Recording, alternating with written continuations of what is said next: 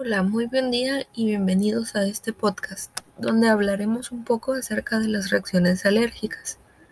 Algunos de los temas a tratar son algunas fuentes de alergenos, cómo se produce una reacción alérgica y cuáles son las características que permiten que las proteínas alimentarias se conviertan en alergenos. Muy bien, comenzaremos hablando un poco acerca de las fuentes de los alergenos. Estas pueden ser la caspa de los animales, los aditivos químicos, algunas drogas, alimentos, hongos, la picadura de insectos o el polen. Nosotros el día de hoy vamos a hablar acerca de los alimentos, específicamente de este tema.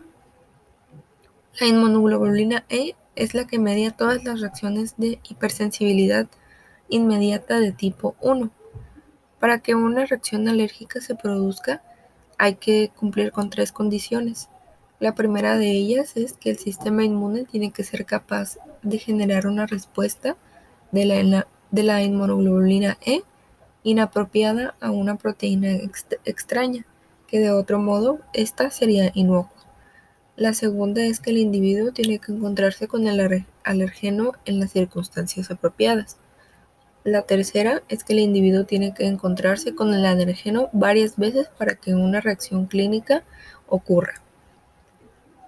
Aproximadamente del 6 al 8% de niños tienen alguna reacción alérgica, ya sea a la leche de vaca, al huevo, al maní, a la soya, al trigo, al pescado y a los frutos secos. De, de estos niños con reacciones alérgicas, el 80% eh, es a la leche de vaca, al huevo y al maní, siendo estos pues los más comunes con el 80%.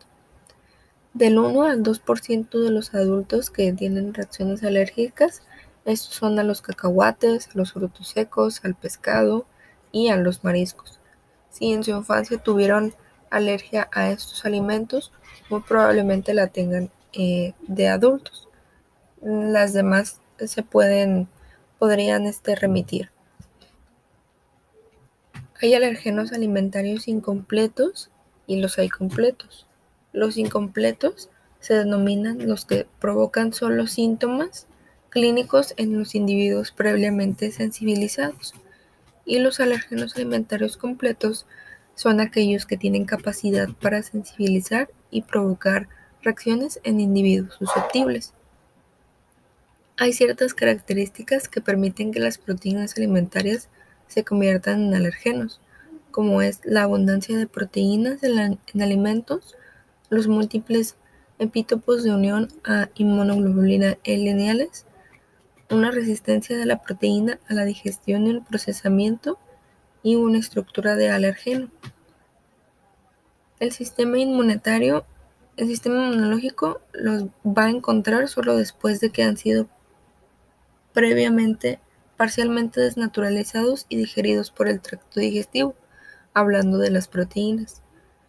Entonces, obtenemos que eh, las proteínas y los alergenos van a realizar una reacción alérgica. Y un epítopo es una porción de la macromolécula reconocida por el sistema inmunitario como eh, el alergeno. Esta secuencia se va a unir a los anticuerpos y a los receptores de células B o las células T. Entonces, las, las proteínas o la, el subconjunto definido de proteínas que el sistema inmunitario ah, localiza o, o él intuye que es un alergeno, van a provocar esta reacción alérgica. Y eso es todo por hoy. Espero que les haya gustado el podcast. Esa es toda la información que tenemos el día de hoy.